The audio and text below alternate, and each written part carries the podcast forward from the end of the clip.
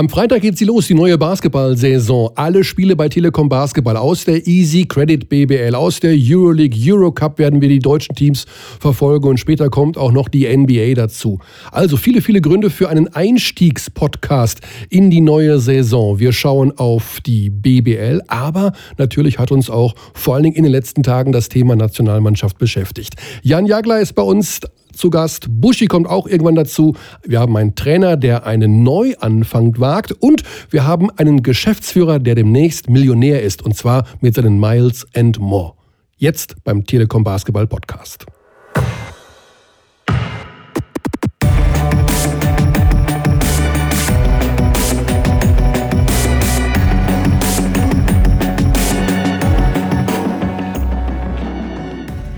Telekom Basketball Podcast Episode, ich weiß es gar nicht, 21. In jedem Fall ist es eine Art Neustart, denn die Saison, die neue Easy Credit BBL Saison steht ja in den Startlöchern. Und an meiner Seite ist noch nicht der Buschi, der kommt ja gleich. Es ist ja kein Wunder, wir alle wissen, wie viel beschäftigt der Kerl ist. Aber wir haben trotzdem Besuch. Was heißt trotzdem? Ich freue mich auf Jan Jagler. Herzlich willkommen, Jan. Ja, hi, danke. Zigfacher Nationalspieler, ich habe die Zahl sogar nachgeschlagen, ich habe sie vergessen. Weißt du, ist noch irgendwas mit 100 und. In den 40ern irgendwas. 100 in den 40ern, genau. er weiß es selber nicht genau, hey. Und vor allen Dingen, äh, meine Einstiegsfrage, Jan. Dein Vorname ist doch mit Bindestrich. Und ich habe die ganzen Jahre, wo ich dich getroffen habe, oder auch mal, ich wusste nie, sagt man jetzt Jan oder Jan Hendrik, weil es ist ja mit Bindestrich. Aber du firmierst jetzt offiziell nur unter Jan, oder wie verstehe ich das? Ja, die offizielle Version ist schon mit Hendrik. Er ist auf jeden Fall ein Doppelname. Mit Bindestrich, ne? Mit Bindestrich. Ja. Aber mh, mm, ja, ich habe mich relativ früh von dem Hendrik irgendwie ein bisschen getrennt und äh, bin beim Jan hängen geblieben. Okay, gut, haben wir das geklärt. Immerhin nach 141 Länderspielen, wie ich jetzt gerade erfahre, äh, wissen wir auch, wie man Jan richtig anspricht. Ja, wir wollen, und Jan ist äh, aktiv. Zwar nicht mehr auf dem Feld, Jan, da ist der Rücktritt ja tatsächlich vollzogen worden als Spieler. Aber man hört dich immer wieder mal so über die sozialen Kanäle oder in Interviews. Du schaust sehr, sehr genau hin. Bist natürlich auch in einer totalen Basketballerfamilie, muss man dazu sagen. Also die Relationen sind, wer es nicht weiß, äh, relativ bekannt. Der Schwiegervater ist Svetislav Pesic. Mhm. Wie viel kriegst du mit? Was schaust du alles, was geht? Oder ist das äh, ja, eine Hauptbeschäftigung, sag ich jetzt mal so, neben der Familie? Ähm, ja, also Sport ist schon immer absolut mein, ja, mein Ding gewesen, in allen möglichen Sportarten eigentlich immer sehr viel. Und ähm, klar, Basketball ist man einfach drin, da ist äh, man in der Szene, da ist man mit den Jungs unterwegs, da, ähm, keine Ahnung, ist man am Wochenende mit Per Günther unterwegs oder man ist, äh, ja. man trifft sich mit Alex King oder wie sie alle heißen. Also da sind ja viele Jungs dabei, Heiko Schafazik und so weiter, die natürlich meinen Weg in meiner Karriere begleitet haben und die ähm, auch im Privaten natürlich sehr gute Freunde geworden sind. Und ähm, auch am Wochenende oder letzte Woche in, in, Bamberg dann mit der Nationalmannschaft trifft man sich dann mal mit, den, mit der medizinischen Abteilung, die einen ja über Jahre hinweg versorgt haben und mit dem man natürlich auch sehr gute äh, Beziehungen pflegt. Und ähm, von daher, ja, wenn ich am Fernseher sitze, dann habe ich meistens auch das Handy in der Hand und ähm, bin auch immer sehr interessiert daran, was andere Leute denken natürlich. Aber Apropos Handy in der Hand. Da ist der Prinz. Hallo. Hi, der Buschi ist da. Ja, es war mit dem Hubschrauber nicht so einfach, weil hier kein richtiger Landeplatz war und von daher. Aber jetzt aber haben wir es. Das empfehle ich dir wirklich mal. Bei deinen Terminen, du müsstest wirklich mal über einen Hubschrauber nachdenken. Ja, mal gucken, demnächst. weißt du, wo du bist hier? Also weißt du, was, äh, wo du Herz und Kopf. äh, Basketball? Ja, ja, ich weiß ja? Bescheid. Ja, du, wenn ich den Jan sehe, Jan Jagler, dann weiß ich sofort, wir reden über Basketball. Wenn ich dich sehe, dann denke ich, wir reden über ja, ich weiß Lebensphilosophie. du bist ja bei Kochshows und äh, irgendwelchen anderen Überfallkommandos beheimatet. Ich weiß nicht, ob du so schnell in dem Thema dich zurechtfindest. Doch, doch, gestern Abend grillt in Hensler und heute macht den Körner fertig. Na gut, bin vorbereitet. Wo seid ihr denn gerade bei welchem Thema? Ja, das Thema war erstmal, was macht Jan so in seiner Freizeit? Ja, ähm, Spaß haben wahrscheinlich. auch das, ja klar. Er trifft sich mit den alten Kumpels. Also ist das denn auch so gewesen jetzt, wenn man jetzt so Schweini sieht, als er sich so verabschiedet, man, die weinen ja ganz viel, ja, also wenn die das letzte Spiel haben, war das, merkst du auch so ein bisschen dieses, ach, irgendwie Mist, ich würde doch noch mal gerne zurück und dass man so mehr Bauchgrummeln kriegt und das alles vermisst, dieses Einlaufen und dann auch Spielen? Ähm, eigentlich sehr wenig, muss ich ehrlich gestehen. Also ich war schon, als ich aufgehört habe, an so einem Punkt, wo ich gesagt habe, nee, Das reicht. Ähm, das war jetzt irgendwie eine tolle Karriere. Es hat mir alles sehr viel Spaß gemacht, aber es ist so ein Punkt, wo mh, hm, es muss nicht unbedingt weitergehen. Und äh, wenn ich dann in der Halle bin, natürlich siehst du dann, naja, das ist, das ist cool, das ist jetzt geile Atmosphäre, das ist jetzt Spiel. Aber es schwingt natürlich auch immer gleich mit, was die die letzten drei, vier Tage getan haben. Und das, äh, das sieht man ja nicht so als das, Zuschauer. Das sieht man als Zuschauer nicht so, aber das ist bei mir immer sofort irgendwie mit drin. Und dann, äh, ja, dann weiß ich schon, naja, dann äh, stehst du am Donnerstagmorgen auf und dann tut dir hier was weh und da was weh und dann äh, musst du trotzdem ins Training und äh, das ist schon, von daher muss ich ehrlich gestehen, das, selbst wenn ich mal das Gefühl habe, denke, oh ja, eigentlich könnte man nochmal, dann denkt man gleich, nee, du lass es lieber. Ja. Zum Thema lass es lieber, damit sind wir eigentlich jetzt schon mittendrin im Geschehen. Wir wollen natürlich auch ein bisschen zurückblicken auf das, was in diesem Sommer beim DBB passiert ist. Da haben einige Spieler gesagt, ach nee, lass es lieber und sind nicht gekommen, um der deutschen Mannschaft zu helfen bei der EM-Qualifikation. Das Ganze ist ein Thema, wenn wir das jetzt komplett, also richtig mit allen Strömungen ausbaldowern, dann sitzen wir morgen früh noch hier. Wir wollen aber, weil es eben diese akuten Entwicklungen gab, Fleming, Bundestrainer, hat sich über Tibor Pleiss geäußert, dass er ihn nicht mehr sehen will, so ungefähr, hat nichts mehr verloren in der Nationalmannschaft. Jan selber hat sich auch geäußert in sozialen Medien, ganz frisch per Günther. Gestern Abend war es, glaube ich, äh, über Twitter, dass er das gut findet, was da passiert ist, dass man durchaus so diesen Weg gehen kann der Bestrafung. Also, nochmal in eine Kurzzusammenfassung. Was hat denn Jan gesagt, wie er das findet? Das äh, hat er noch nicht gesagt, das sagt er jetzt. Also, generell, Jan, hast du kundgetan, dass vor allen Dingen die Flut der Absagen dich stört, überrascht mit welcher oder wie kann man das formulieren? Oder vor allen Dingen, wie kann man das verhindern? Es ist ja nun passiert, aber wir wollen ja Wege aus dieser Misere rausfinden. Ja, also für mich gibt es da viele Facetten zu. Also das, das allererste ist genau wie du sagst, die Flut an, an Absagen macht mir ja doch irgendwo Kopfschmerzen. Das ist ähm, irgendwo nicht in Ordnung, denn die Nationalmannschaft äh, verdient es, dass die besten Spieler dabei sind. Ähm, ich glaube, der Sport verdient es auch, sich mit den besten Spielern äh, in Deutschland und international zu präsentieren. Und äh, damit auch ganz klar, in Deutschland ist das so, Sport äh, definiert sich oft oder wird oft populär durch die Nationalmannschaften und die Erfolge. Und da schulden die Spieler meiner Meinung nach auch dem Sport, das wieder zurückzugeben. Auf der anderen Seite, wenn man jede einzelne Situation von jedem einzelnen Absage betrachtet, kann man, glaube ich, menschlich das absolut nachvollziehen. Der mhm. eine hat gerade ein Kind bekommen und sagt, du, ich möchte mich ums Kind kümmern. Der nächste sagt, ja, ich habe jetzt gerade einen wichtigen neuen Vertrag unterschrieben und das ist sehr wichtig, da mit der, mit der Mannschaft früh zu, äh, in Kontakt zu treten, zu spielen. Also wie gesagt, all die Sachen kann man bestimmt irgendwo nachvollziehen und tue ich auch. Auch Tibor, der sagt, NBA passiert, die Chance gibt es einmal im Leben, das ist äh, eine richtige Stelle, richtiger Ort, mhm. Sache und dass er sagt, ich will es jetzt nochmal probieren mit den zwei Dingern, zwei Probetrainings, auch das, absolut verständlich. Ähm, aber wie gesagt, die Masse. Aber es geht um den Mechanismus, Jan. Es ist ja so: Einige haben abgesagt nach der EM. Heiko mhm. Schafazik hat mhm. direkt gesagt, nächsten Sommer ohne mich andere wie Tibor mitten in der EM-Quali. Dieser Mechanismus der zahlreichen Absagen. Okay, da wird doch nicht beim DBB einer sitzen und sagt, okay, dann streichen wir den, dann streichen wir den. Ab wann muss irgendwo ein Mechanismus einsetzen, der sagt, halt, halt, halt, halt, halt, wir haben eine Quali zu spielen, das ist wichtig, wir müssen dafür sorgen, auf den gehen wir nochmal zu, können da irgendwelche Kommunikationsformen noch entstehen, um diesen Prozess, der in diesem Sommer stattgefunden hat, zu unterbrechen? Also als allererstes glaube ich, der DLB hat immer die Philosophie gehabt, dass sie keinen dazu zwingen wollen. Ähm, was ich grundsätzlich erstmal sehr gut finde.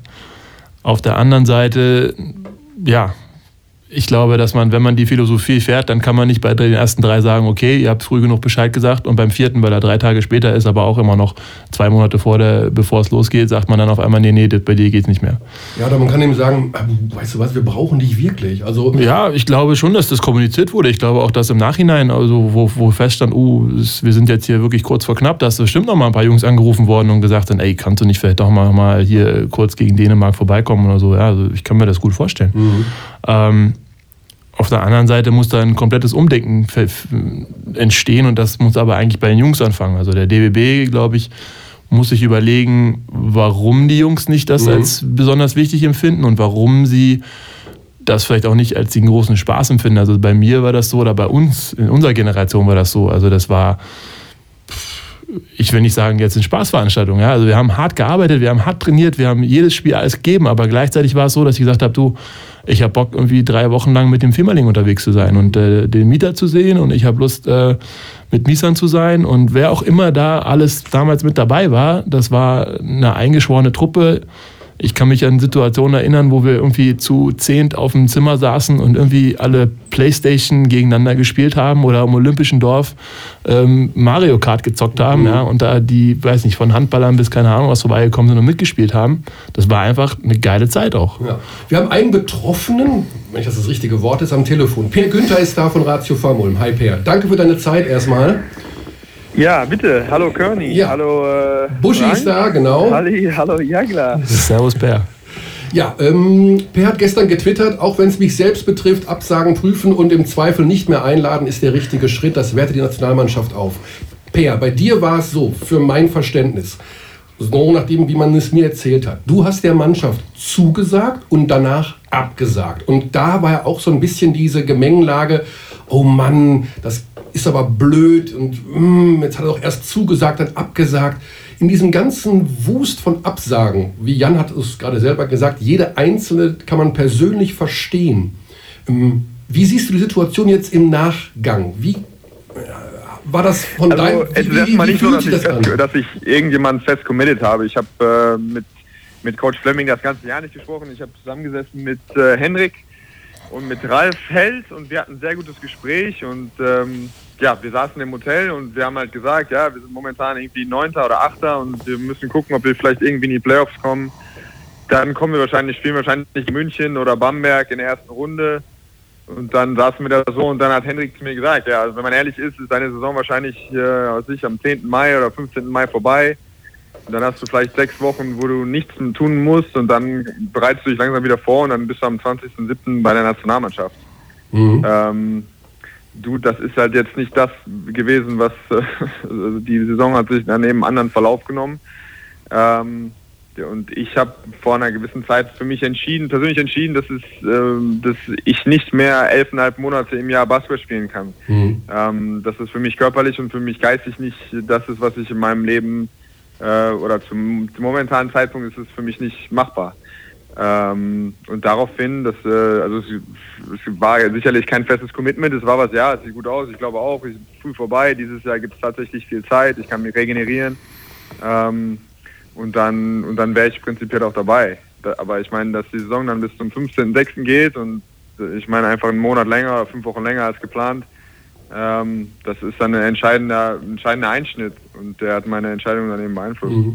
Jetzt gehörst du, also wenn man sich das jetzt anhört, fällt das genau in die Kategorie, von der Jan auch gerade gesagt hat, jede, jede Absage, die persönliche Begründung ist absolut nachvollziehbar. Von Heiko ja. über Peer bis Tibor sogar während der EM-Quali. Trotzdem hat die Flut ja. der Absagen uns alle überrascht und natürlich auch das, was teilweise passiert ist, hinter den Kulissen Nebengeräusche, dass Dennis Schröder irgendwo in Hamburg ist und in Kiel und feiert und Tibor während der Quali abhaut, viel, viel Nebengeräusche.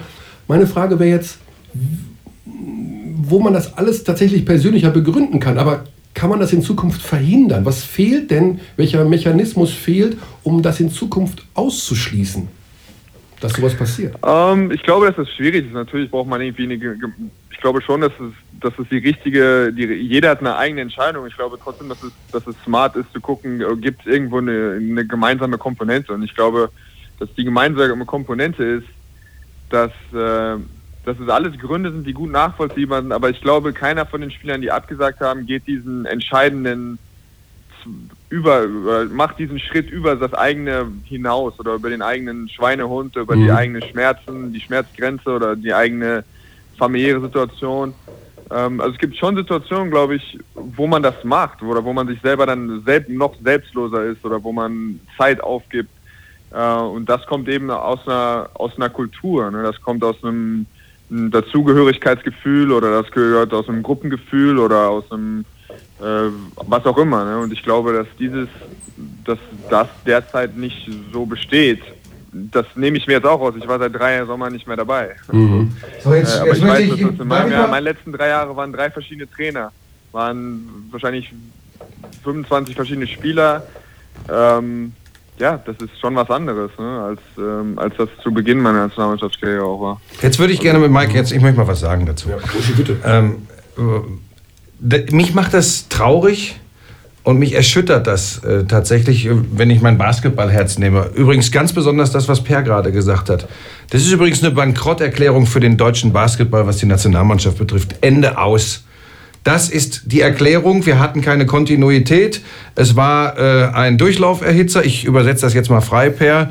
Ähm, es war keine Konstante. Und das führt natürlich dazu, dass wir das nicht haben, was wir ich hatte das große Glück, die Nationalmannschaft lange begleiten zu dürfen, äh, in diesen Phasen hatten, von denen Jan Jagler gesprochen hat, wo auf dem Flur, äh, noch, teilweise noch nicht mal in Zimmern, sondern auf den Fluren gesessen wurde, Karten gespielt wurde, sonst was gemacht wurde und du das Gefühl hattest, wir durften da öffentlich oder ich durfte da öffentlich nie drüber sprechen, aber das ist echt eine Gang, die hier unterwegs ist, die Spaß hat und die zusammenhält und die übrigens, wenn es drauf ankommt, wie Pech und Schwefel zusammenhält. Da gab es auch Absagen übrigens mal zu der Zeit. Aber das, was ich, was Per gerade gesagt hat, ist definitiv für das, was wir in den letzten Jahren erlebt haben, eine Bankrotterklärung. Und da gilt es wirklich auch beim DBB mal zu hinterfragen, wie kommt das denn, dass ein Spieler, und Per ist wirklich nicht im Verdacht, dass er irgendwie so ein Ego-Shooter ist und der nur an sich denkt, sowas offen ausspricht. Mhm. Es gibt nicht mehr das Gefühl für Spieler der deutschen Basketballnationalmannschaft, dass es das ist jetzt meine Interpretation und es geht nicht ums Materielle, wirklich lohnenswert ist, für die deutsche Nationalmannschaft aufzulaufen. Und da ist es jetzt mal an der Stelle, dass wir uns mal fragen, woher kommt das?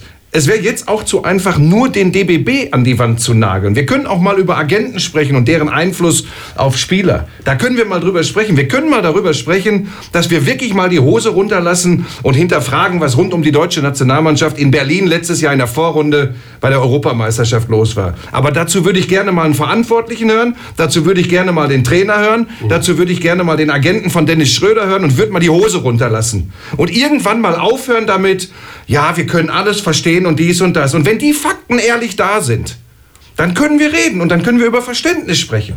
Und dann können wir sagen, was gut für eine Mannschaft ist und was nicht. Ich habe aber auch keine Lust mehr, wenn sich Leute, die Fakten kennen, die Hintergründe kennen, mal kritisch äußern, auch für, über den neuen NBA-Star aus Deutschland dann von den Pseudo-Experten an die Wand genagelt werden. Ja, man darf Dennis Schröder nicht mit Dirk Nowitzki vergleichen, man darf äh, den äh, nicht so hart beurteilen. Das ist ein guter Junge, der kommt aus der und der Kultur. Wollen wir mal über das sprechen, was es mit einer Mannschaft macht? was um Dennis Schröder letztes Jahr passiert ist? Wollen wir mal darüber sprechen, wie es auf eine Mannschaft wirkt, wenn Dennis Schröder sich so verhält, während die Mannschaft in einer schwierigen Quali ist, wie er es getan hat? Und nochmal, ich liebe den Jungen dafür, wie er Basketball spielen kann. Ich liebe den Jungen dafür, dass er ein Charakter ist. Ich würde noch mehr lieben, dass irgendwann einer kommt und sagt, Junge, es ist ein Teamsport und entscheide dich für die Nationalmannschaft oder dagegen. Und es, du brauchst sie nicht, du brauchst sie nicht mehr, aber hilf ihr. Der P hat gleich einen Termin, deswegen bevor er dankenswerterweise ist er ja rechts dran. Ich kann dieses, dieses Wischiwaschi im deutschen Basketball nicht mehr hören. Er geht den Bach runter mit der Nationalmannschaft und jetzt ist die Quali geschafft und es wird wieder schön um alle Probleme rumlaviert und am Ende ja, ist doch alles gut. Wir, Nein. Wir wollen nicht um die Probleme rumlavieren, aber es ist ja auch schwer, die Probleme zu packen. Per, bevor du zu deinem Termin darfst, nochmal danke fürs Rechtsranfahren. Ähm, wie ist das denn, dieses, den Spielern zu vermitteln, dass es wirklich auch super ist und eine Ehre ist, für die deutsche Nationalmannschaft zu spielen? Hattest du ja gerade so gesagt, ist vielleicht in den letzten Jahren den Spielern nicht so richtig vermittelt worden oder auch im Spieler selbst nicht so richtig aus eigener Kraft ent entwachsen? Was ist das für eine Entwicklung und wie kann man, die, wie kann man dagegen steuern? Ja, ich glaube, dass das, das ist natürlich was ganz Spezielles. Ne? Ich glaube, dass das eben, solche Gefühle kannst du nicht äh, nach irgendeinem Schemata äh, irgendwie äh, kreieren. Also ich glaube nicht, dass du man jetzt Ralf Held oder wer, wer, wer auch immer Peter Radegast vorwerfen kann, sagt den Spielern doch mal jetzt das und dann, dann kommen die auch. Ne? Ich weiß für mich persönlich, ich meine, ich habe genauso wie, wie Frank oder wie auch immer, für mich war Basketball-Nationalmannschaft im Fernsehen zu sehen, war für mich das Größte. Der Gedanke daran, das wirklich mal davon so von davon teil zu sein, war für mich erstmal völlig unrealistisch, aber ich meine, das hatte damals einen Stellenwert, den kann man sich gar nicht vorstellen. Und als ich das erste Mal da war und du hattest Leute wie Damon Green und du hattest Leute wie Steffen Hamann und du hattest Leute wie Jan und du hattest so, die haben das und Dirk Baumann damals auch. Also ich weiß, dass, äh, ich glaube, spielerisch oder sportlich waren Dirk und ich nie besonders äh, nah dran zusammen, aber ähm, das kann man ihm schon, der hat es schon was verkörpert auch und der hat es behandelt, die Nationalmannschaft und die Spieler haben das auch zusammen gemacht, dass wenn du da angetreten bist, ähm, das hast du einfach gemerkt, also es ist mhm. schwer zu beschreiben, du hast einfach gemerkt, worum das ging und es war so schwierig, unfassbar, wenn du, du hast ein, dir die Spieler runtergerechnet und wusstest, da sind nur zwölf Leute dabei, und du dachtest schon irgendwie, wie soll das überhaupt funktionieren? Wie soll, kann ich überhaupt einer von diesen zwölf Tickets bekommen? Und ich weiß, dass in meinem letzten Jahr es eher so war, das hat sich irgendwie von alleine aufgestellt. Ja, mhm. wer, jetzt, wer, jetzt, wer möchte, der kann halt mitspielen. So, ne? Und ich glaube schon, dass diese so die Form auch von, von der Exklusivität, von so, ja, es, wenn du das nicht willst, dann kriegst du es nicht. Und es, es wird eben dann nur, ich weiß, dass das schwierig ist und ich weiß, dass der DBB oft eine schwierige Verhandlungs- oder ich weiß auch nicht, ich weiß, dass es nicht einfach ist, auf einmal allen zu sagen, ja, wenn ihr jetzt dieses Jahr nicht dabei seid, habt ihr ja. keine Chance mehr. Du hast auch in deinem Aber Tweet geschrieben übrigens, ähm, kein Free for all. Also du hast diese, diese Bestrafung, wenn man das schon so bezeichnen darf, Tibor Pleister nicht mehr zur EM zu nehmen, was ja noch gar nicht sicher ist, aber wir gehen mal davon aus, dass du diesen Schritt richtig findest. Das heißt also, zwei Fragen hätte ich da fast schon. Ähm, zum einen findest du es wirklich total daneben von Tibor während der EM-Quali, wenn man sich einmal committed hat zu gehen. Und zweitens, ist dann tatsächlich die Bestrafung aus deiner Sicht, so wie es du auch gemeint hast, das richtige Mittel, um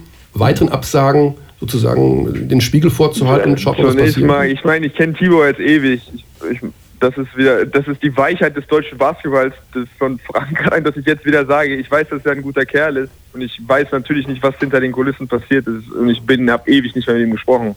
Aber ja, von außen sah es natürlich nicht gut aus. Ne? Ähm, vor allen Dingen, klar, wenn du sagst vorher, er geht dann irgendwie in die USA und dann ist er doch einfach in Europa und unterschreibt den Vertrag, klar sieht das scheiße aus. Mhm. Was mir gefallen hat, ist, dass der DBB gesagt hat, oder das gerade, ich glaube, Fleming war das, ähm, dass es auch mal eine klare Ansage gab. Ne? Mhm. Also das ist, dass wir, ja, das kannst du mit uns eben nicht machen. Oder das, das werden wir, das kannst du, das können wir machen, aber dann wird es eben auch Konsequenzen haben. Oder einfach aus einer gestärkten Position aus auch agiert. Auch wenn das vielleicht kurzfristig dann die Mannschaft schwächt oder wie auch immer, aber dass man eben eine klare Grenze sieht, oder klar sagt, hey, wir haben einen Wert, wer auch immer hier dabei sein will, das, wir wissen das und wenn das nicht wertgeschätzt wird, dann hast du, da hast du Pech gehabt. Aber Per, Per, Per, mal ganz diese kurz. Diese Stärke, die gab es damals. Ich weiß, dass wenn das jemand bei dir gemacht hätte, ja. Äh, dann, also das wäre, das hätte sich erstmal niemand getraut, mhm. aber wenn das passiert wäre, äh, also der wäre im Leben, der hätte nie wieder ein T-Shirt, der hätte nie wieder ein DBB-T-Shirt anziehen dürfen. So. Ich, also ich, das, ja, und ich mag das, dass der DBB halt jetzt wieder diese versucht, diese Position einzunehmen. Ich finde das, find das völlig richtig. Äh, ich finde, man kann das vorher machen. Ich glaube tatsächlich, dass wir im Fall von Tibor, ähm, ich glaube, der ist tatsächlich Opfer in der ganzen Geschichte. Ich glaube, ähm, dass äh, wir reden dann auch irgendwann über Menschen, die jemanden beraten, die Einfluss nehmen auf jemanden. Äh, da können wir äh, später auch nochmal drüber sprechen. Ja, Rolle von Agenten und, und von, von näherem Umfeld bei Spielern. Ich glaube, wer Tibor kennt, weiß, dass das ein feiner Junge ist. Absolut. Ein, feiner Kerl ist. Ähm, ich glaube, der war mit der Situation überfordert. Ich hätte es gut gefunden, wenn solche Regularien übrigens schon im Sommer, und zwar früh im Sommer oder im Frühjahr gemacht worden wären. Dann hätte sich vielleicht ein Agent das auch überlegt und hätte im Zweifel Tibor sagen müssen, du Tibor, ähm, egal was da passiert, wenn wir wenn wir in die Quali reingehen, dann nicht mittendrin aussteigen. Ich weiß, dass das alles leicht geredet ist. Ich finde auch, wir reden schon wieder am Thema vorbei. Äh, der Per war da vorhin auf einem guten Weg. Es ist nämlich tatsächlich die Frage, wie schaffen wir, oder der deutsche Basketball es, ohne jetzt hier nachzukarten, was hier alles Käse war. Wie schafft man es denn, wieder eine Atmosphäre zu schaffen, dass es eine Ehre ist? Ich weiß, das ist, da sagen die Leute immer, jetzt kommt der alte Sack wieder und fängt mit Ehre an. Aber ich meine, das haben ja Per und Jan auch äh, bestätigt, dass es wieder eine Ehre ist und dass es übrigens sportlich eine Herausforderung ist, dass es sportlich äh, reizvoll ist. Das müssen wir hinbekommen. Und ganz ehrlich, das kann ich nicht erklären, das kann Körner nicht erklären. Da kann Jan, wenn er Lust hat, als ehemaliger Nationalspieler sich mit ins Boot holen lassen und dass der DBB so jemanden mal befragt, was sind deine Ideen? Das muss der Weg sein. Ähm, Nochmal, mich hat das jetzt, und, und das meine ich gar nicht böse äh, in Richtung Peer, der, der Eingangssatz von Peer, das hat, glaube ich, alles beschrieben, wo der deutsche Basketball der Nationalmannschaft gerade steht. Und das kann doch nicht unser aller Wunsch sein. Das kann es doch nicht sein. Nee, das kann es nicht sein. Aber wie gesagt, äh, es gibt ja in dem Sinne nicht die eine Lösung. Es müssen ja mehrere Dinge zusammenkommen. Von der Einstellung der Spieler, über die Rolle der Agenten, über die Rolle der Vereine, über die Rolle des DBB. Und Deswegen kann man nicht einfach auf einen Knopf drücken und sagen, und jetzt ist alles wieder gut. Per, ich sage schon mal ganz, ganz lieben Dank. Wir Würde Per denn Europameisterschaft spielen, wenn der DBB sagt, wir brauchen dich? Und wenn Dennis Schröder dabei ist, was deine Spielzeit limitiert, ähm, kannst du dir vor, Voraussetzungen vorstellen, äh, auch wenn ihr mit Ulm weit kommt in der nächsten Saison, dass du trotzdem Oha. sagst, ähm, ich, will, ich will jetzt keine Zusage, Per. Mich interessiert das einfach. er will eine Zusage. Äh, ich sag's dir ganz ehrlich, Buschi. Meine, die Erfahrung oder meine Zeit, die anderthalb Jahre 2013, 2014, die waren, also ich, wenn ich nochmal so ein Jahr spiele, höre ich auf, sofort. Ich, das werde das werd ich, werd ich nie wieder machen. Ich habe nur mit Schmerzmitteln gespielt, nur Scheiße gespielt, nichts im Kraftraum machen können, rumge, rumgetaumelt in den Playoffs, umgefallen. Ist, du weißt, wie es ist, man spricht über, nicht über Verletzungen. Ja. Dann ist mein Vertrag ja. Dann sagen ja. sie, soll es operiert werden. Dann sage ich, wenn ich operiert werde, kriege ich kein Geld, weil die BG dafür nicht zahlt, weil es ist eine Abnutzung, das kannst du nicht beweisen, dass das am Sport gelegen hat.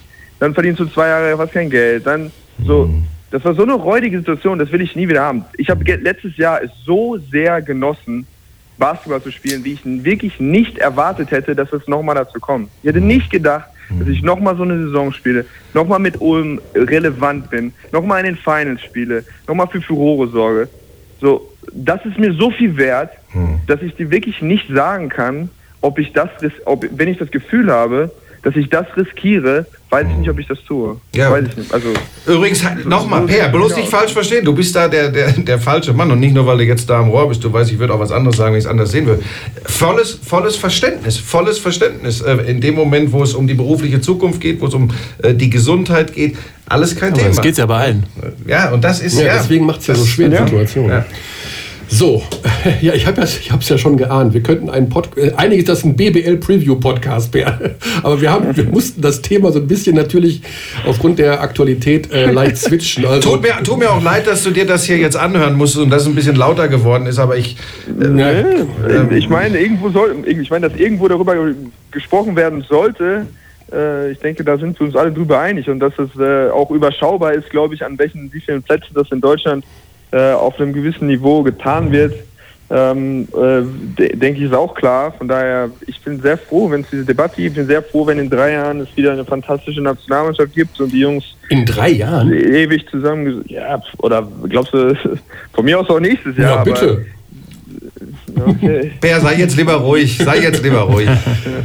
Bär, ganz lieben Dank. Äh, ja, ja, wir wollen deine Zeit nicht länger beanspruchen, auch wenn wir natürlich gerne noch über, über Ulm reden würden, aber das, die Saison ist ja lang. Wir sehen uns und wir freuen uns auf ja, den Saisonstart mit einem gesunden und ausgeruhten Per Günther. Danke dir. ja. Danke. Puh, ja, ja, ja, Buschi, da hast du aber schon wieder hier Öl und nein, nein, Spiritus zusammen. Pass auf, ähm, ich wollte auch hier keinen an die, an, die, an die Wand quatschen oder so. Ich bin jetzt auch wieder ruhig. Ähm, mich bewegt, das, mich, ja. nein, mich bewegt das einfach und ich, ich finde es einfach schade. Ähm, also man kann ja mir immer unterstellen, ich hätte von dieser äh, Sportart nur profitiert oder sonst was. Ich liebe sie aber auch. Das ist tatsächlich so, kann man mir glauben oder lassen. Und ich glaube, wir sind an einem schwierigen Punkt, äh, gerade rund um die Nationalmannschaft. Jetzt bin ich auch wieder gefasster. Und ich mag es einfach nicht, egal unter welchen Zwängen man arbeitet, wenn man Dinge einfach unter den Teppich kehrt. Weil irgendwann ist so viel Mist unter diesem Teppich da fängt der an zu fliegen. Da fängt der an zu fliegen. Und das ja. ist auch Kacke. Also von daher sollte man drüber sprechen. Und nochmal, ist mir auch ganz wichtig, weil das gerade, wahrscheinlich kommen sie jetzt wieder alle aus den Löchern und sagen, Buschmann nagelt gegen Schröder oder sonst was. Mir ist es wirklich wichtig. Ähm, dieser Junge hat ein unfassbares Talent und er hat einen unglaublichen Weg genommen. Und wahrscheinlich hat er auch diesen Weg genommen, weil er ist, wie er ist. Aber ich rede nur über das Konstrukt deutsche Basketballnationalmannschaft und über eine Verantwortung, die man trägt und die man auch gerade trägt als die auserkorene Führungspersönlichkeit. Und der ja. DBB, den verstehe ich übrigens, dass er sich an ihn dranhängt, weil das ist der Vermarktungskönig. einen 22-Jährigen oder einen 21-Jährigen vor einer Saison bei einer Heim-EM die Schlüssel in die Hand zu geben und zu sagen, hier ist der Wagen, da sitzt noch ein Nowitzki hinten drin, aber du hast den Schlüssel und der fährt dahin, wo du ihn fährst, ist vielleicht auch der falsche Weg. Und genau da sind wir beim Punkt. Und genau nichts anderes habe ich im Grunde schon letztes Jahr gemeint mit meiner Kritik. Ich meine, natürlich muss der DBB darauf achten, der Coach darauf achten, der Fahrer ist immer noch der große Blonde. Das ist übrigens der, der. Aber der, der, hat die Schlüssel auch abgegeben. Ja, so. Er hat es auch gesagt. Was glaubst du, was mich das genervt hat, dass Dirk Nowitzki sich nach der Europameisterschaft hinstellt, nachdem er mitbekommt, es hat einiges an Kritik äh, an Dennis Schröder gegeben. Nicht ob dessen sportlicher Leistung, sondern das Drumrum auch. Da stellt Dirk sich hin, obwohl ich mir sehr gut vorstellen kann, dass er es nicht hundertprozentig so gedacht hat und lobt nochmal Dennis und alles um ihn rum in höchsten Tönen. Warum? Damit bloß keine Unruhe reinkommt. Und bei Dirk ist es eben so, damit er als ewiger Good Guy natürlich dann nicht der ist, der da nochmal irgendwie ein bisschen rumsteckert. Das ist er einfach nicht. Aber genau Jan, das ist die Problematik. Und natürlich, ich, das ist es ja. Ich wäre, wäre äh, Dennis, was das betrifft, gut beraten. Wäre er gut beraten von Seiten des DBB, dann glaube ich, wäre vieles anders gelaufen. Genauso gilt das aber auch, er wird irgendwann in die, in die Rolle kommen und damit sein Umfeld dafür, wenn es ihnen wichtig ist, nur wenn es, es kann ihnen ja egal sein, theoretisch, wird er in die Rolle kommen müssen, äh, da als Führungspersönlichkeit reinzuwachsen. Dass ich das nicht... Reinwachsen ist genau, glaube ich, hier immer noch das äh, Stichwort. ja, ja. nochmal, das ist es ja. Das hat mich ja auch so, so, so fuchsig gemacht, schon letztes Jahr im Sommer. Das, das darf man nicht vergessen, bist du völlig richtig. Sie haben ihm die Autoschlüssel gegeben äh, in einer Situation, ähm, ja, wo ich es auch nicht nachvollziehen Busch, Ich muss hier kurz die Autoschlüssel ja, wegnehmen, ja weil wir nämlich einen Gast in der Leitung haben, der, und das möchte ich gar nicht unhöflich länger warten lassen, denn äh, wir können die Brücke ganz leicht knüpfen von Dennis Schröder als ehemaligen Braunschweiger zu einem ehemaligen Braunschweiger. Ich begrüße Raul Korner, den Trainer von Medi Bayreuth. Hallo Raul. Hallo zusammen. Hallo. Wir können, Hallo. wir können mehrere Brücken spannen, das ist ja das Schöne.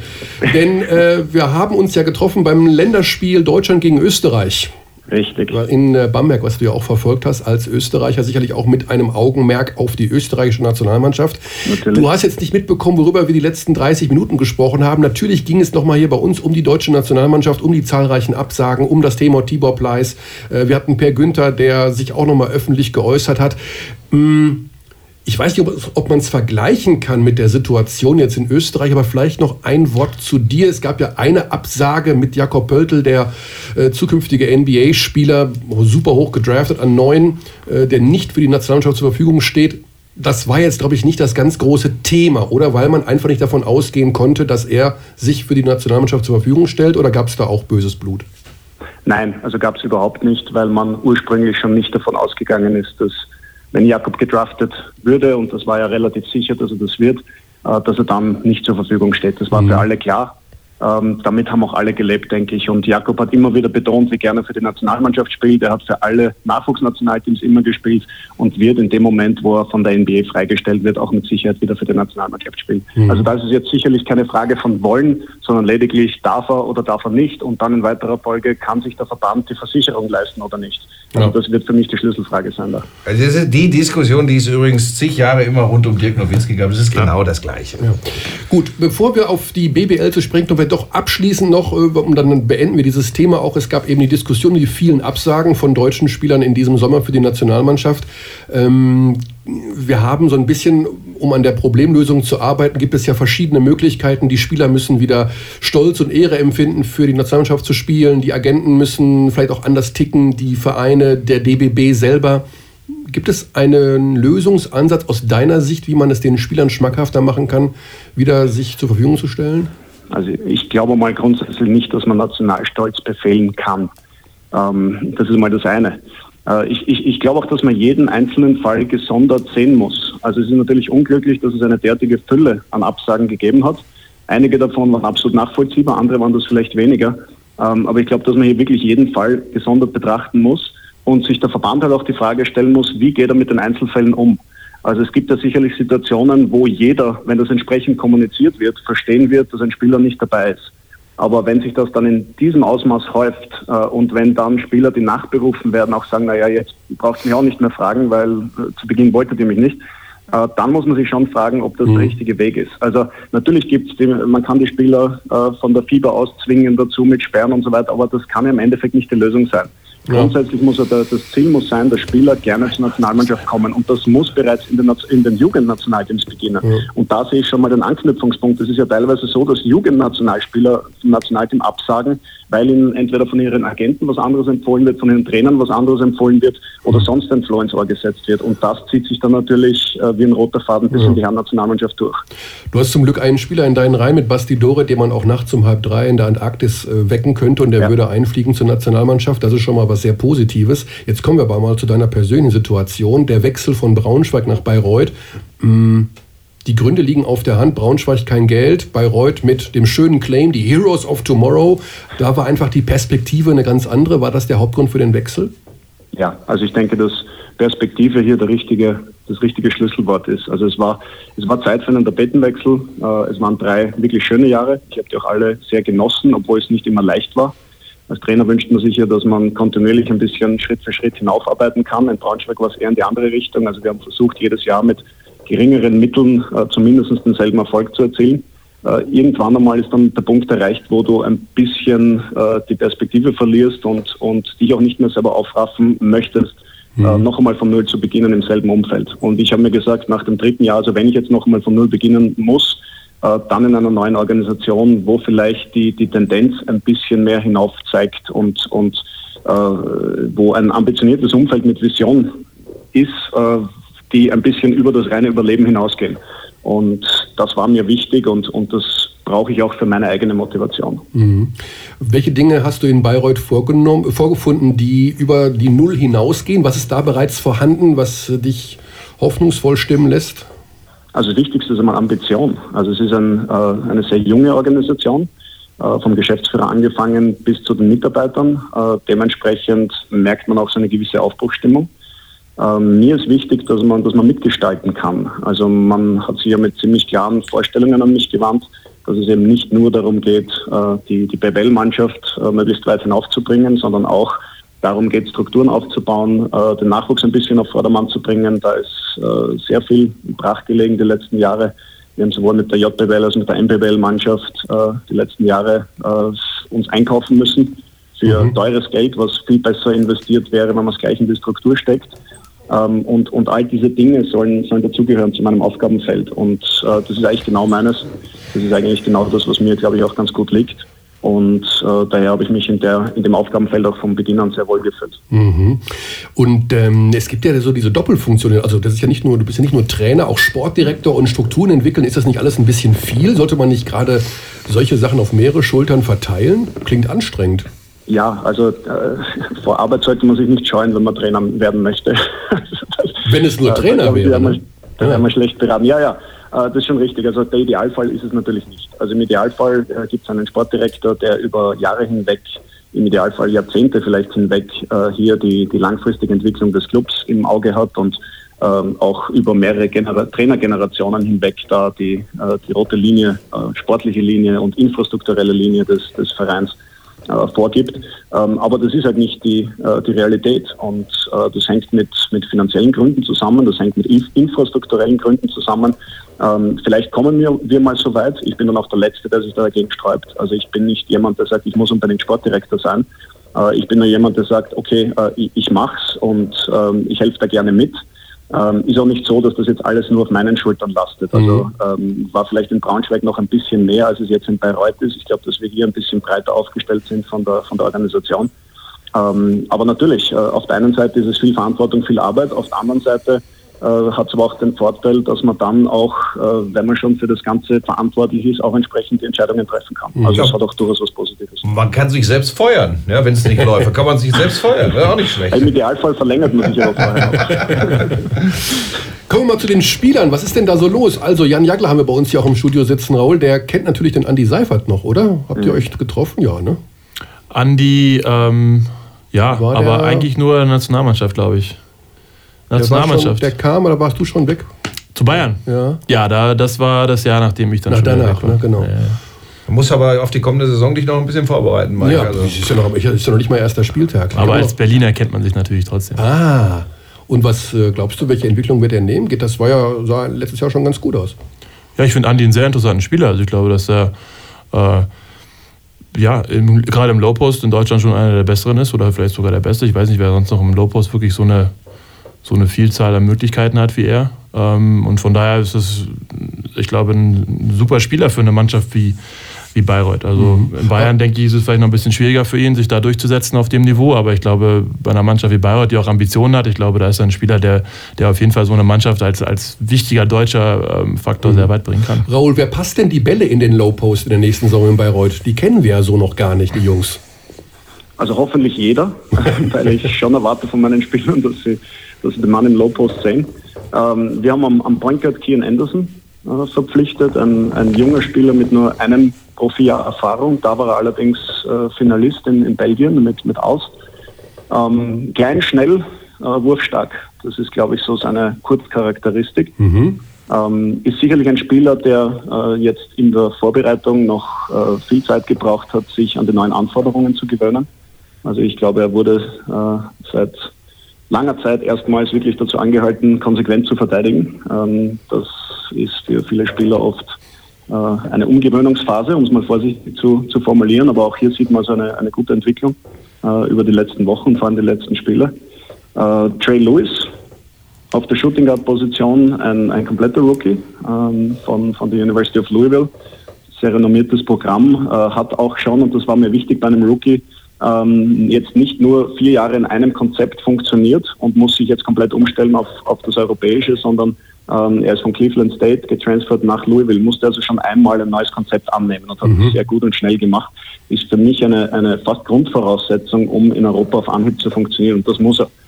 Die Geschichte ist ja die, Raul, wir haben in diesem Sommer ja. auch damit leben müssen, leben müssen ist auch hart gesprochen, ja. aber ähm, immer wieder war zu hören, jetzt bei Maodo Lo oder bei Makai Mason, der ja auch zur ja. Nationalmannschaft kam, die kommen vom College und werden in den europäischen Basketball reingeworfen und das ist für die, als würden die vom, von der Erde auf den Mars äh, transferiert werden. Wie groß sind die Unterschiede wirklich und wie lange dauert es, bis man diesen College-Spielern, wenn man so will, die europäische Variante dieses schönen Sports beigebracht hat? Also die Unterschiede sind, äh, also die, die Unterschiede sind schon groß. Ähm, für Spieler aus äh, gut strukturierten Programmen, es gibt ja im College auch unterschiedliche Programme. Einige sind extrem wild, ähm, einige sind äh, eher strukturiert, sogar ein bisschen europäisch ausgelegt, da tun sich die Spieler erfahrungsgemäß leichter.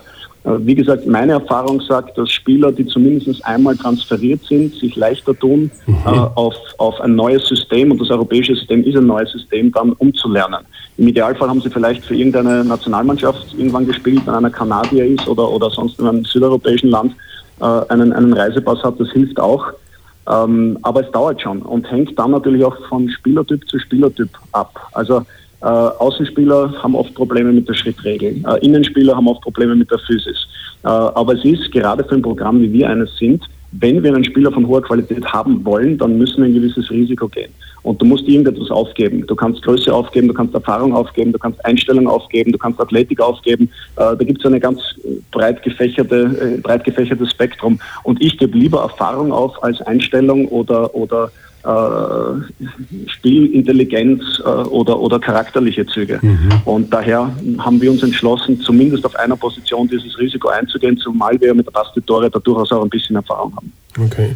Diese Schrittfehlerregel wird übrigens in der übernächsten Saison aufgehoben, die wir in Deutschland haben, mit in der Fieber haben, sondern wir werden uns dieser, ja, diesen Nullschritt, der wird eingeführt mhm. werden. Da werden sich die Amerikaner dann freuen.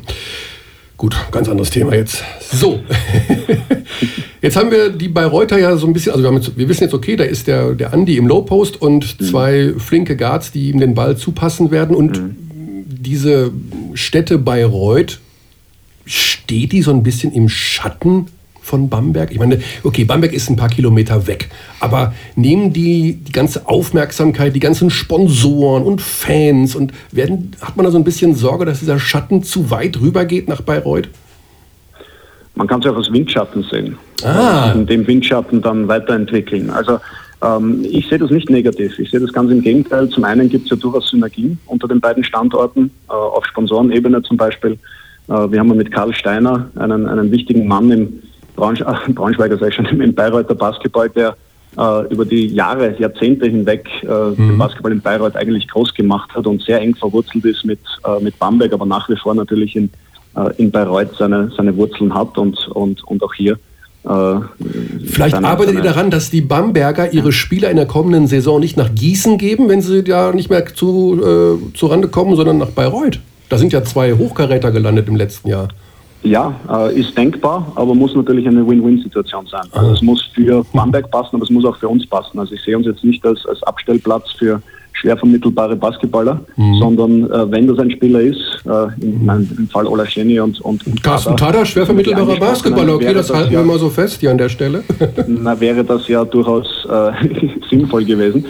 Aber äh, es muss für beide passen. Also ist denkbar, selbstverständlich. Mhm. Auf der anderen Seite haben wir auch keinen Sklavenmarkt äh, wie in der NBA, wo die, wo die Spieler dann hin und her geschoben werden können nach Belieben, sondern der Spieler dann schon auch was mitzureden. Alles klar. Also äh, Klare wenn es passt, sind wir natürlich offen aber ist jetzt kein Muss. Alles klar. Dann sage ich ganz lieben Dank. Jungs, habt ihr noch Fragen an Raul?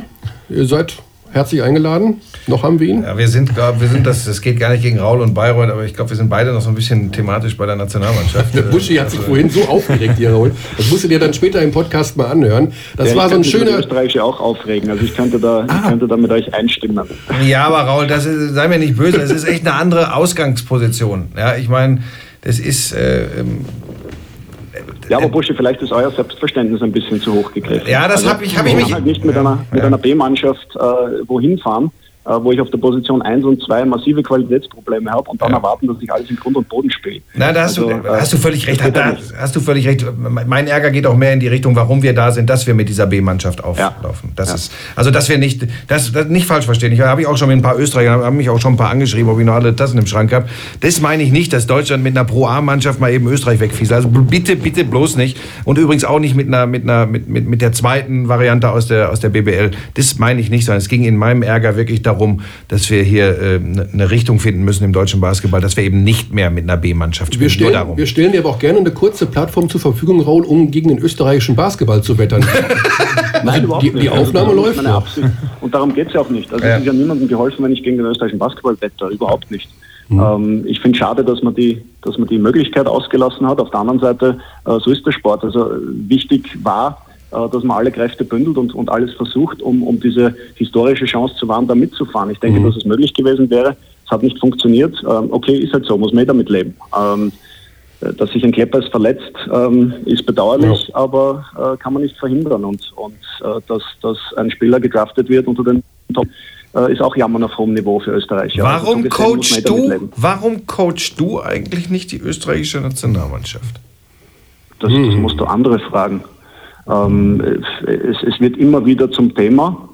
Ähm, meistens scheitert es an der Zeit, weil es einfach für mich. Das wäre also, zu schaffen. Das wäre zu schaffen. Bayreuth ist ja auch jetzt näher an Österreich als Braunschweig. Das ist vielleicht das, schon mal hilfreich. Das stimmt schon, aber jetzt überlege mal, wenn ich die österreichische Nationalmannschaft gemacht hätte, dann würde ich heute ins Training einsteigen und hätte jetzt genau fünf Trainingstage um eine Mannschaft auf die neue Saison vorzubereiten. Also ich glaube, da wäre Bayreuth nicht gerade erfreut darüber. Mhm. Ähm, da sind wir jetzt bei der Sinnhaftigkeit des frühen Saisonstarts und mhm. da möchte ich gar nicht beginnen, weil sonst rede ich mich in Rage. Ja, das, das möchte ich. Das möchte ich, dass ich nicht so alleine bin. Haut drauf! Wir brauchen noch eine Überschrift, Raul.